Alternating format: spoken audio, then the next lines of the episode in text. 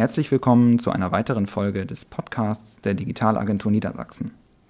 Diese Folge steht ganz im Zeichen unserer Themenwoche Additive Fertigung, zu der wir auf unserer Webseite einige Informationen rund um das Thema 3D-Druck zusammentragen und verschiedene Aktionen geplant haben. Schaut gerne rein. Mein Name ist Christian Wagner und ich spreche heute mit Dr. Sascha Kulas, dem Projektleiter von Niedersachsen Additiv, darüber, wie eine Fertigungstechnologie unser aller Leben verändert und welche spannenden Bauteile nun möglich werden. Außerdem mit an Bord ist heute Yvonne Johansen. Sie arbeitet für die Laserakademie, ein Spin-off des Laserzentrum Hannover, an dem auch Niedersachsen Additiv beheimatet ist. Sie wird uns später im Podcast darüber aufklären, welches Know-how für eine solche Fertigung eigentlich vonnöten ist. Hallo an euch beide.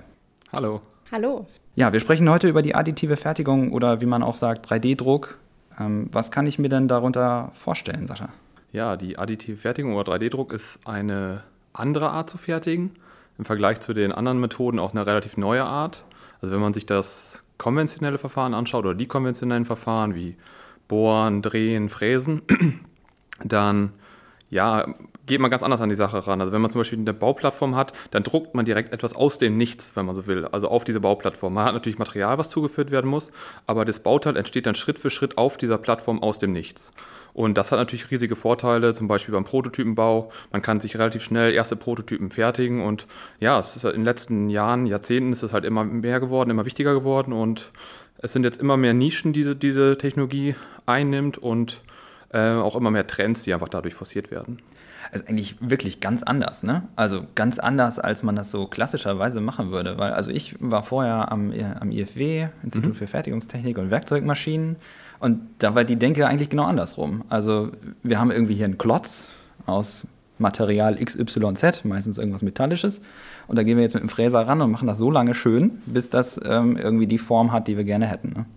Genau, und das hat natürlich auch Nachteile. Man muss, hat viel Material, was einfach verschwendet wird, was nicht genutzt wird und es kostet sehr viel Zeit, um aus diesem Block sozusagen dann das Bauteil zu fertigen. Das ist ja oft, oft klüger, direkt beim Design schon zu beginnen, das so zu konstruieren, dass man nur das druckt, was man auch wirklich braucht. Da sind wir jetzt voll im Thema. Besonders schnell ist der 3D-Druck ja jetzt nicht. Das kommt so ein bisschen drauf, an. Also der Prozess an sich, klar, ist langsam. Also wenn man das beim Kunststoff vergleicht mit dem Spritzgussverfahren, da sieht man ja wirklich im Sekundentakt, wie die Bauteile aus der Maschine fallen. Ähm, aber man muss halt beim Spritzguss auch bedenken, man hatte ja erst diese Form bauen müssen. Und das sind sehr, sehr viele Arbeitsstunden, die in diese Form eingehen, die dann mit flüssigem Kunststoff gefüllt wird. Und das fällt ja alles beim, beim äh, 3D-Druck von Kunststoff weg. Man druckt ja direkt das Bauteil. Klar, das dauert dann ein paar Stunden, aber man hat ja nach ein paar Stunden schon seinen ersten Prototypen in der Hand. Okay, und Niedersachsen Additiv, das ist ja jetzt eine Initiative, die auch vom, vom Land mitgefördert wird. Was macht Niedersachsen Additiv in dem Kontext? Hm. Niedersachsen Additiv ähm, unterstützt die kleinen und mittleren Unternehmen in Niedersachsen diesen 3D-Druck, ja, vielleicht, wenn sie schon was Richtung 3D-Druck machen, die, äh, die Unternehmen sozusagen zu, zu pushen, dass sie vielleicht neue Gebiete äh, beim 3D-Druck erschließen oder wenn sie noch gar nichts Richtung 3D-Druck gemacht haben, halt, ja, die Unternehmen zu motivieren, einfach mal was in, 3D, in Richtung 3D-Druck zu machen. Wir liefern herstellerunabhängige Informationen und wir haben halt verschiedene Angebote in petto, so Weiterbildung zum Beispiel, Veranstaltungen, unseren Praxischeck 3D-Druck, bei dem wir eine Projektidee mit dem Unternehmen zusammen umsetzen und ja, wir sind, äh, oder das, das Projekt, ähm, oder die Projektpartner sind das Laserzentrum Hannover, das LZH und das IPH, das Institut für integrierte Produktion Hannover. Ja, und wir werden gefördert vom Niedersächsischen Ministerium für Wirtschaft, Arbeit, Verkehr und Digitalisierung. Okay, und dieser Praxischeck? Ähm, ich habe jetzt gesehen, dass, also das heißt, ihr kommt dann tatsächlich ins Unternehmen, ja? Und guckt euch das an. Genau. Ähm, wir haben im Januar mit den ersten Praxischecks gestartet. Da ging das Corona-bedingt alles noch nicht so. Aber mhm. wir haben trotzdem dann viel digital gemacht und als es dann wieder möglich war, dann halt auch in Präsenz. Genau, ähm, prinzipiell ist es so, die, das Unternehmen bewirbt sich auf unserer Seite, niedersachsen-additiv.de. Da gibt es ein Formular, da trägt das Unternehmen die Idee ein, ein paar Daten zum Unternehmen. Und wenn das Unternehmen dann für den Praxischeck ausgewählt wurde, ja, dann versuchen wir natürlich so gut es geht, diese Idee mit dem Unternehmen umzusetzen. Das heißt, äh, wir kommen zum Unternehmen, schauen uns die, die Prozesse an, das Unternehmen kommt aber auch zu uns, schaut uns an, was für 3D-Druckmaschinen gibt es überhaupt. Wir haben natürlich nicht alle im LZH, aber wir haben schon ein relativ große, großes Spektrum an Maschinen. Ja, und dann überlegen wir zusammen, äh, wie wir das umsetzen können, drucken zum Beispiel erste Prototypen im LZH und dann geht es so Schritt für Schritt, bis man sich diesem Ziel dann wirklich genähert hat. Du sagtest gerade schon, ihr habt verschiedene Maschinen da im LZH, einiges mhm. ist da, sicherlich nicht, nicht ganz komplett. Ich gehe mal davon aus, dass ihr euch auf die, auf die Metallbearbeitung bzw. Die, die Metall, die Metall, das Metall, den Metalldruck eben ähm, spezialisiert habt. Ist das richtig oder? Ähm, wir haben viel Richtung Metalldruck schon gemacht und machen auch recht viel Richtung LPBF-Verfahren heißt das zum Beispiel, also äh, Laser Powder Bed Fusion Verfahren. Das ist eine Technologie, die wir auch am LZH weiterentwickelt haben, zu noch kleinerem Pulver, also noch mit kleinerem Durchmesser zum Beispiel, einen noch feineren Laser und können dadurch einfach noch äh, filigranere Bauteile aufbauen. Okay, Aber wir machen kurz, nicht nur das. Ja? Ich, ich würde da kurz mal einhaken. Mhm. Dieses, dieses Pulverbett. Ja. Also das muss ich mir dann so vorstellen, für alle, die jetzt zuhören, dass ich so ein Pulverbett habe und da haue ich an speziellen Stellen eben mit dem Laser rein, dann verschmelzen diese kleinen, diese kleinen, also es ist im Prinzip wie ein kleines, wie ein kleiner Sandformkuchen sozusagen, die ich da zusammenbacke. Ja. Und dann bringe ich Schicht für Schicht eben ähm, so viele, viele kleine Schweißpunkte übereinander. Ne? Das ist so Metallpulver. Genau, genau. Okay. Ähm, das, genau, für Schicht für Schicht wird dieses Pulver aufgetragen. Von oben strahlt ein Laser auf das Pulver und wo der Laser halt das Pulver auf das Pulver trifft, wie das Pulver erwärmt, es schmilzt auf und ja, ähm, verschmilzt sozusagen mit den anderen Partikeln und das, dann wird die Bauplattform um einen Schritt nach unten gefahren, es wird mit einem sogenannten Rakel neues Pulver aufgetragen und dann beginnt dieser Prozess wieder von vorne. Okay, und du hattest gerade, also es ist ja eins von vielen Verfahren am mhm. LZH, du hattest gerade noch von, von anderen Verfahren gesprochen? Genau, also um das, den Metallbereich noch erstmal abzuschließen, also haben wir noch das Laserauftragsschweißen. Das ist kein typisches 3D-Druckverfahren, wenn man so will. Also normalerweise, hatte ich ja gerade auch gesagt, druckt man etwas aus dem Nichts auf und da wird dann etwas aufgetragen. Also man kann zum Beispiel auch Teile reparieren.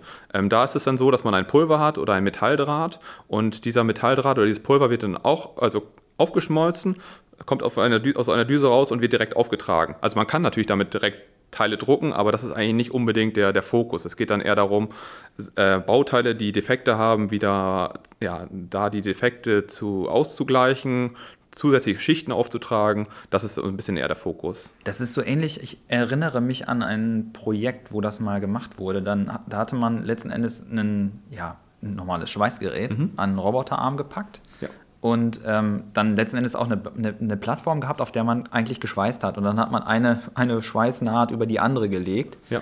und das Ganze dann danach eben in eine, ähm, in eine Werkzeugmaschine gespannt, mhm. sodass man die Funktionsflächen, also überall da, wo man irgendwie ein Gewinde braucht oder so, dann eben nochmal nachbearbeitet hat. Mhm. Also das ist schon das Verfahren, ne? Also dass man halt sagt, okay, ich nehme tatsächlich einfach ein Schweißgerät und mache eine Schicht über die andere, richtig? Genau, man hat eigentlich wirklich diesen Roboterarm, und der verfährt dann ja, im dreidimensionalen und trägt dann diese Schicht auf. Und das hat natürlich den riesigen Vorteil, dass man nur durch den Roboterarm selbst begrenzt ist. Man kann also wirklich sehr große Bauteile aufbauen und nicht wie so Beispiel bei dem LPBF-Verfahren, da hat man immer diesen relativ kleinen Bauraum von vielleicht nur 20 Zentimetern im Durchmesser oder sowas. Und diese Beschränkung hat man hier halt nicht. Also da kann man viel, viel größere, also wirklich makroskopische Objekte aufbauen.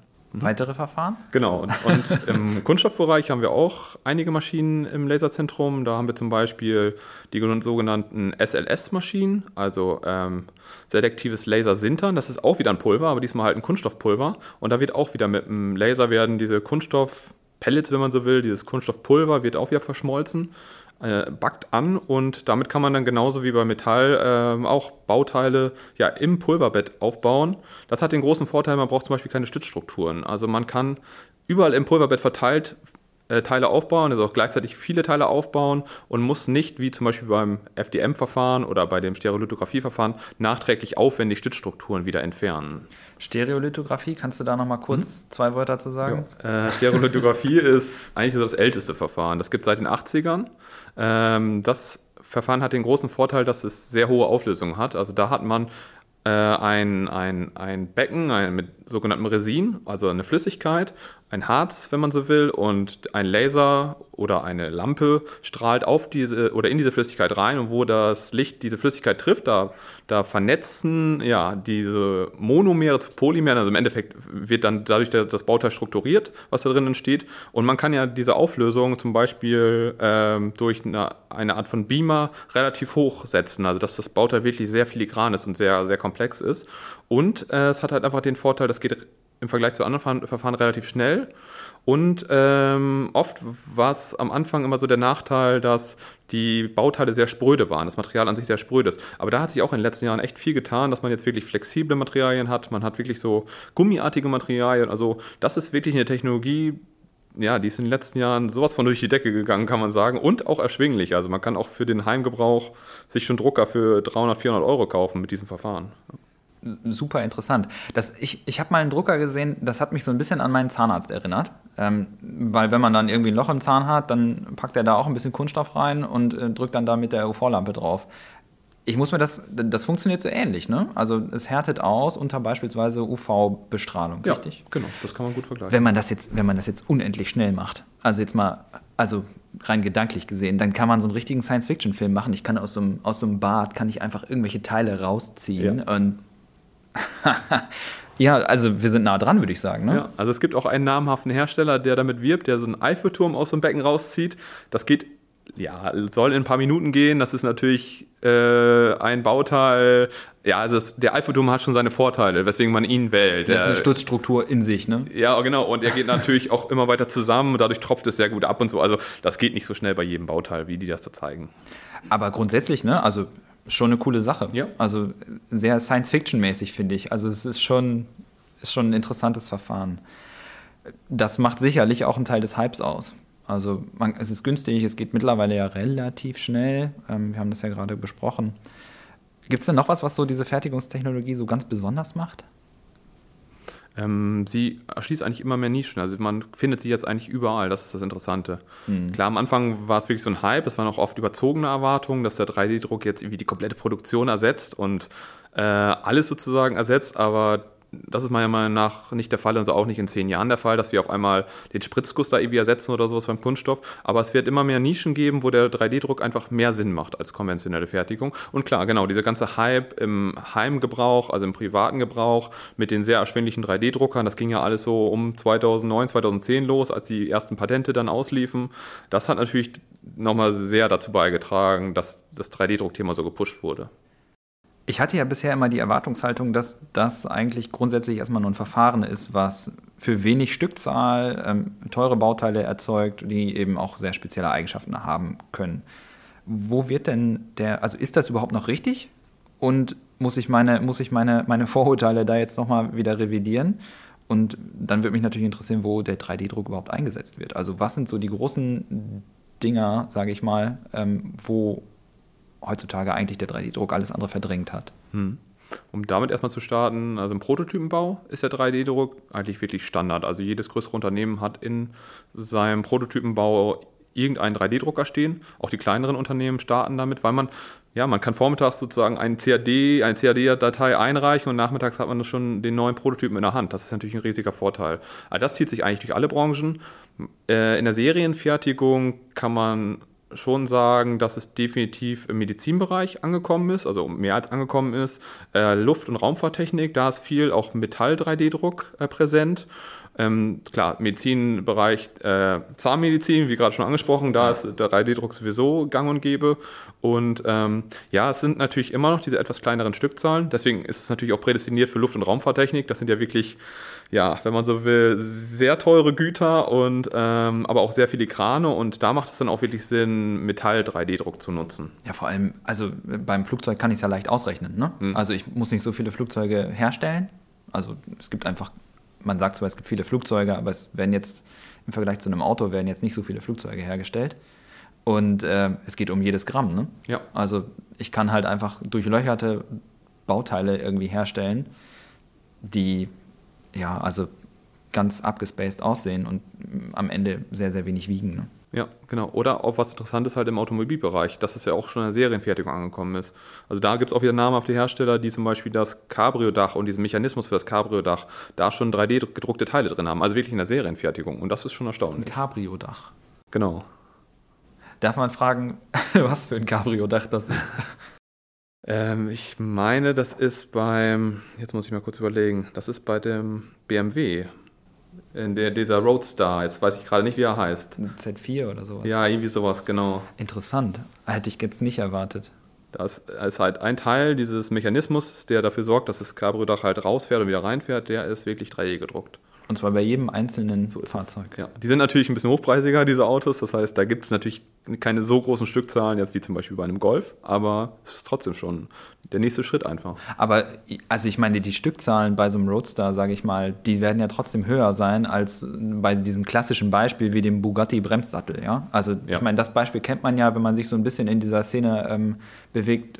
Das wurde ja jetzt rauf und runter gespielt. Mhm. Ähm, dieser total tolle, ähm, sehr leichte, bionisch konstruierte Bremssattel, den, der eben im Bugatti verbaut wird. Aber da, da reden wir auch über sehr kleine Stückzahlen. Ja? Also da könnte man wahrscheinlich sogar das ganze Auto drucken und ähm, wäre mit der Stückzahl immer noch irgendwie, würde, hätte man keine Limitierung. Ja, das stimmt. Das sind nochmal wirklich nochmal andere Stückzahlen, ja. Gut, jetzt, waren wir, jetzt sind wir irgendwie äh, von der Medizintechnik über den Flugzeugbau ähm, beim ja, beim Automobilisten um die Ecke gelandet. Aber als kleines Unternehmen, stelle ich mir jetzt einen Drucker hin oder wie muss ich mir das vorstellen? Ja, als kleines Unternehmen kann man sich natürlich schon direkt einen Drucker hinstellen, aber oft macht es vielleicht erst Sinn, mit einem Dienstleister zu kooperieren, dass man wirklich die allerersten Teile über einen Dienstleister fertigen lässt. Ähm, sowieso, wenn es Metallteile sind. Bei Kunststoffteilen ist vielleicht sogar sind schon Ambitionen da, weil vielleicht ein Mitarbeiter zu Hause schon einen FDM-Drucker oder so hat. Der kann natürlich seine Expertise einbringen. Aber wir raten eigentlich schon den Unternehmen dazu, so ein bisschen am Anfang mehr über Dienstleister zu gehen, einfach mal verschiedene Materialien zu testen, verschiedene Verfahren auszuprobieren. Und wenn man sich dann sicher ist, dass dieses Verfahren beispielsweise mit diesem Material Sinn macht, dass man sich dann den Drucker kauft. Okay. Und weißt du, ob es irgendwo sowas wie eine Übersicht gibt? Also welche Unternehmen bieten, bieten 3D-Drucker an. Also ich weiß, es gibt so, so ein bisschen, so ein paar sogar schon hier äh, unten an der Marienstraße beispielsweise, gibt es tatsächlich so 3D-Druckshops, mhm. also wie so ein Copyshop fast. Ähm, mhm. aber da kriege ich natürlich jetzt nicht so die spezialisierten, hochauflösenden Metallbauteile, die es ja in der Regel äh, im Unternehmenskontext braucht ja, dafür muss man sich für die natürlich wirklich an die Hersteller eigentlich wenden oder halt an uns. Wir können natürlich dann unterstützen, die richtigen äh, Hersteller rauszufinden und vielleicht auch den ersten Kontakt aufzubauen. Weil bei Metalldruckern ist es wirklich natürlich sehr, sehr wichtig, dass man das richtige Modell wählt, dass man auch genau weiß, was man da kauft, weil das ja wirklich sehr ja, sehr hohe Preise sind, wenn man, wenn man so will. Aber bei den niederpreisigen Druckern, da kann man ja oft schon zum Elektronikhändler um die Ecke gehen und der hat ja wirklich FDM-Drucker schon im Einsatz. Und das reicht ja oft schon für die ersten Prototypen. Also da, das, also da darf kein falscher Eindruck entstehen. Erste Kunststoff-Prototypen, also die kann ich genauso oder fast genauso gut mit so einem 600, 700 Euro FDM-Drucker mit drucken. Also das ist schon also sehr erste, gut geworden. Erste, erste Schritte sind tatsächlich relativ günstig geworden ja, in, den letzten, genau. in den letzten Jahren. Nur wenn es dann in die Professionalisierung Digitalisierung geht. Dann wird es Know-how-intensiv, könnte ich mir vorstellen. Ja, das auf jeden Fall. Sowieso, wenn es zum Metallbereich hingeht oder auch im Kunststoffbereich, wenn man zum Beispiel jetzt über hin zum SLS-Verfahren geht, weil man wirklich höhere Stückzahlen haben will mit guter Auflösung, dann sind das ja auch schon größere Maschinen. Ähm, da geht es dann auch schon los bei 50.000 Euro oder geht, bezahlt man meistens mindestens 50.000 Euro und da sollte man natürlich schon das Know-how haben und kann das natürlich auch über Niedersachsen Additiv, ja, oder dann auch über die Laserakademie äh, dieses Know-how dann erwerben. Die Laserakademie, ja, Know-how, das, ist das, das ist das nächste Thema jetzt. Äh, Yvonne, beim Thema Know-how kommt die Akademie ins Spiel. Was macht die Laserakademie? Die Laserakademie, äh, wir sind ein Anbieter äh, für für Lasertechnik und für äh, Aus- und Weiterbildung Bildung im Bereich Lasertechnik. Und gerade auch, weil additive Fertigungsverfahren teilweise auch mit Lasern funktionieren, sind wir schon ganz früh dabei, uns schon seit langer Zeit eben äh, in, ja, Fortbildungen, Schulungen zu entwickeln. Der Hintergrund ist nämlich folgender. Je mehr Faszination für den 3D-Druck entsteht, je mehr Fa Unternehmen 3D-Druckverfahren, additive Fertigungsverfahren einsetzen, desto mehr äh, Fachkräfte äh, werden benötigt. Und diese Fachkräfte müssen ja irgendwie ausgebildet werden. Und es wird jetzt zumindest in näherer Zukunft keinen eigenen Ausbildungsberuf dafür geben. Deswegen ist eben das Mittel der Wahl, einzelne Fortbildungen und Weiterbildungen zu besuchen. Das heißt, ich kann mir das so vorstellen, ich, wenn ich mir jetzt überlege als Unternehmen, ich möchte jetzt äh, tatsächlich mal so ein, so ein Laserverfahren einsetzen, ich habe jetzt den großen Schritt gemacht, habe mir so eine große Anlage eben dahingestellt. Das heißt am Ende, ich brauche Leute, Leute, die das Ding bedienen. Ähm, und die Laserakademie schult die Mitarbeiter und Mitarbeiterinnen in meinem Unternehmen eben darin, wie man jetzt optimal ähm, Teile von dieser Maschine runterbekommt. Oder wie darf ich mir das vorstellen? Ja, es gibt verschiedene Möglichkeiten, wie man eben zum 3D-Druck kommt, kommen kann. Also erstmal vielleicht äh, ganz unten anzufangen, erstmal, dass man überhaupt den ersten Kontakt äh, zum 3D-Druck bekommt da, wir sind ja heute hier von Niedersachsen Additiv, äh, ist Niedersachsen Additiv auch weit mit dabei.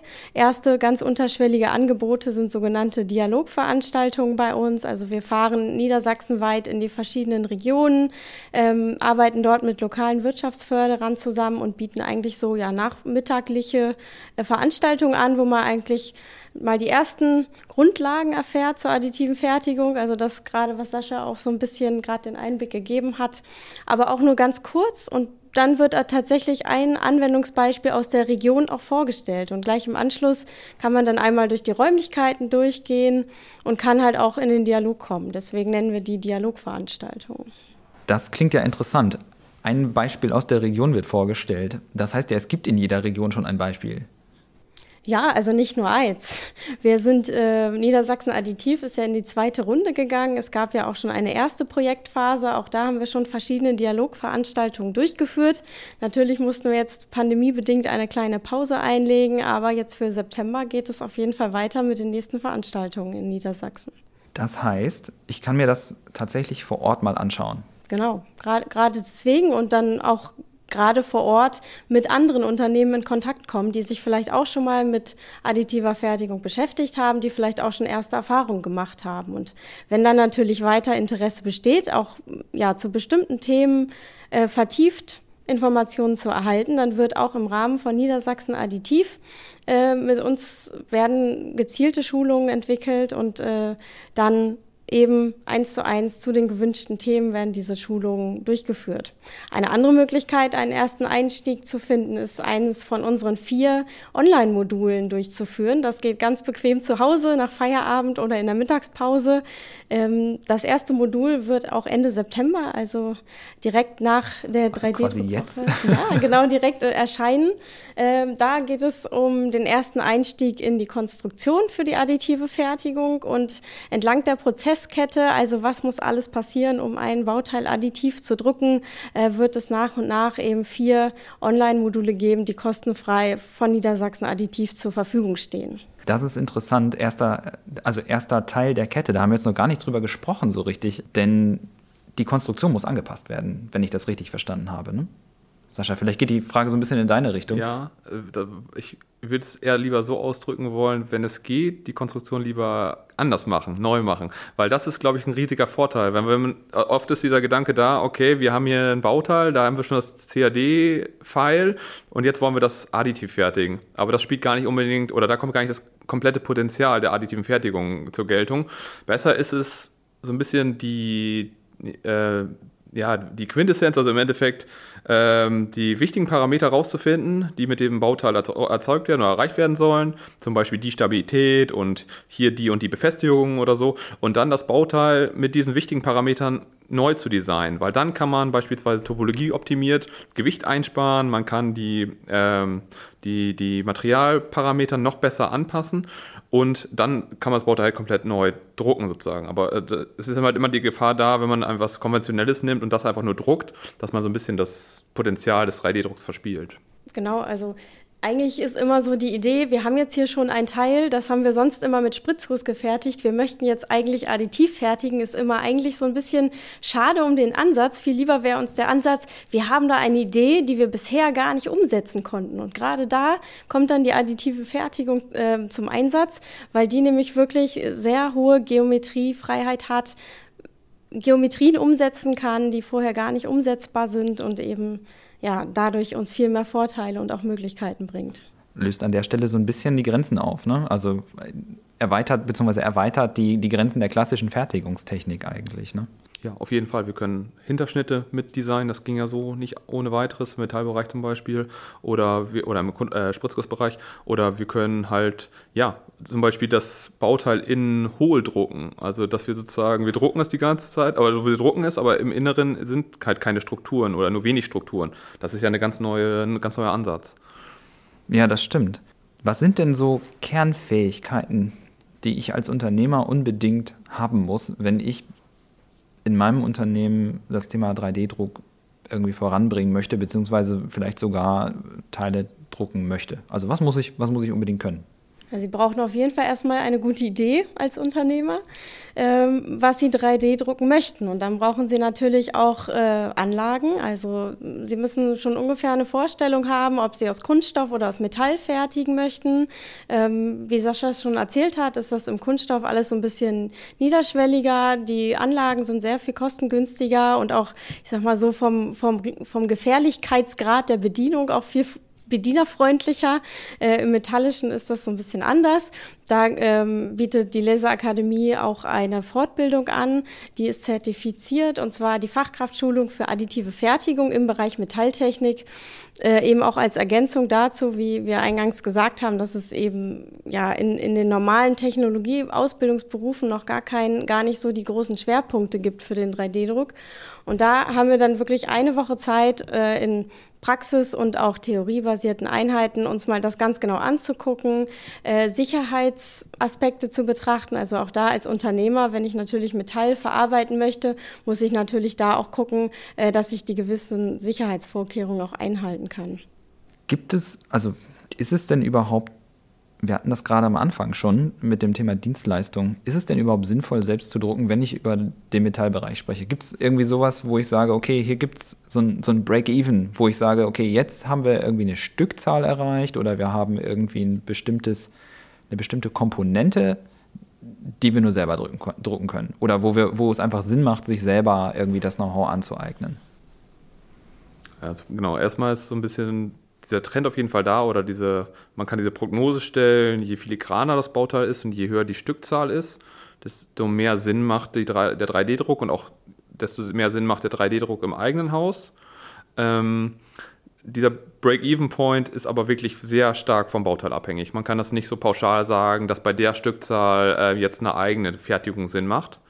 Aber ähm, es kommt wirklich darauf an, welches, welches Material man verwendet, welches Metall zum Beispiel. Sind, sind es Edelstahlbauteile oder sind es sogar Magnesiumbauteile? Und also da gehen wirklich viele, viele verschiedene Faktoren gehen ein.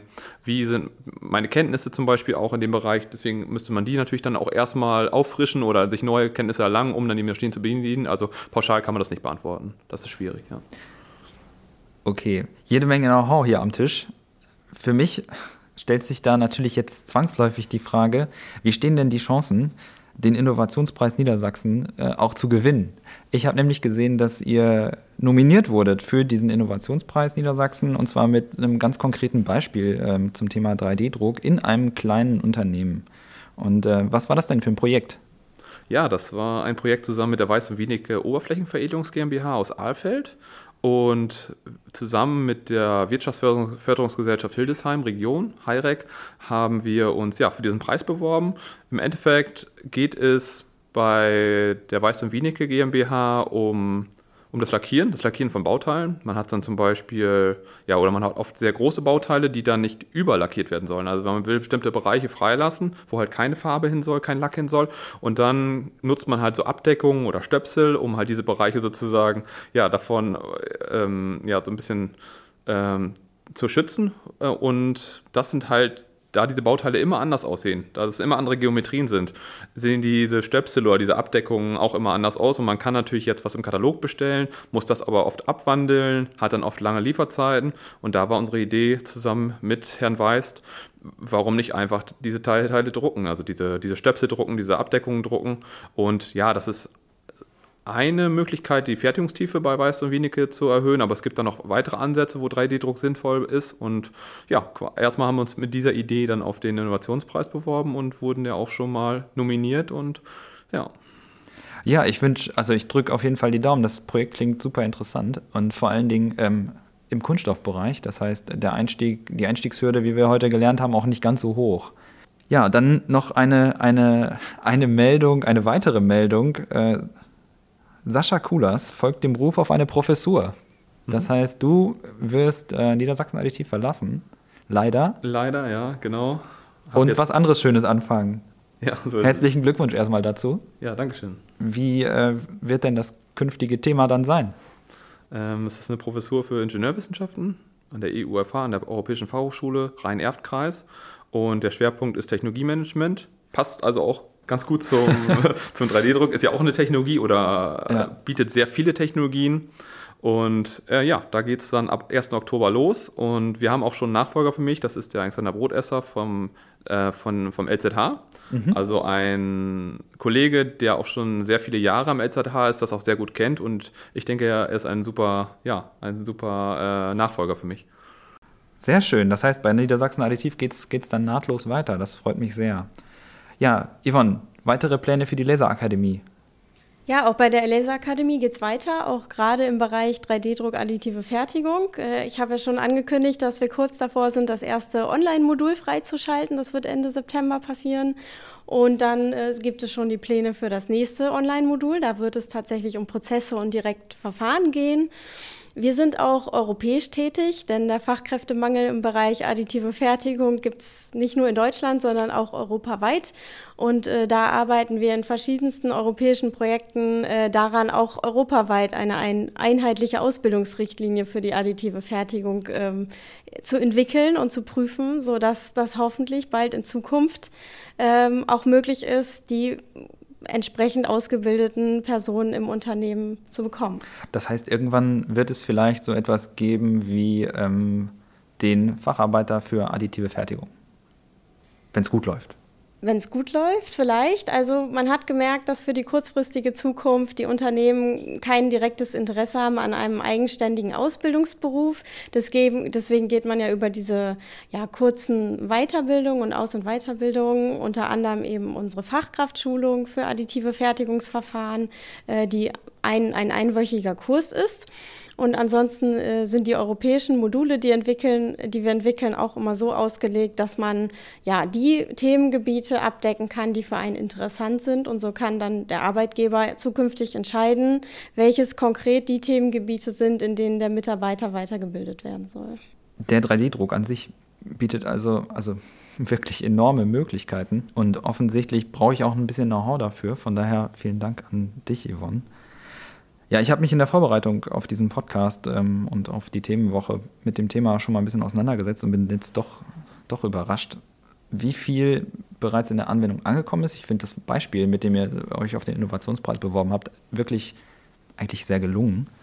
Einfach weil es wirklich zeigt, man kann, man kann leichten Einstieg haben. Es muss, nicht, es muss nicht zwangsläufig das ganz große Fertigungszentrum sein, sondern ich kann leicht einsteigen und kriege auch noch Unterstützung dabei. Ähm, Im Grunde müssten ja jetzt sehr viele Bauteile, ähm, die bisher klassisch hergestellt werden, bei denen man vielleicht die eine oder andere Restriktion hat noch im Prozess oder im, im Design, nochmal auf den, auf den Prüfstand. Sofern das passende Know-how vorhanden ist, wäre das dann ja eben auch möglich. So zumindest die Hoffnung. Ja, die weitere Entwicklung bleibt also spannend und äh, sowohl für das Thema 3D-Druck im Allgemeinen, aber auch für dich persönlich äh, mit dem Ruf auf die Professur. Danke auch an Yvonne für den Beitrag zur Laserakademie und weitere Informationen gibt es direkt bei uns unter www.digitalagentur-niedersachsen.de. Zum Beispiel in einem unserer Beiträge zur Themenwoche Additive Fertigung. Außerdem gibt es für alle, die noch mehr Informationen brauchen, weiterhin die Anlaufstelle von Niedersachsen Additiv unter www.niedersachsen-additiv.de und natürlich die Seiten der Laserakademie, wo ich dann, denke ich mal, auch das Online-Modul finde? Oder ist es direkt bei Niedersachsen Additiv? Das wird äh, wahrscheinlich sogar auf beiden Internetseiten zu finden sein. Auf jeden Fall vorrangig über Niedersachsen Additiv zuerst. Okay, ansonsten die Seite der Laserakademie lzh-laser-akademie.de. Da wird man sicherlich den einen oder anderen Link finden.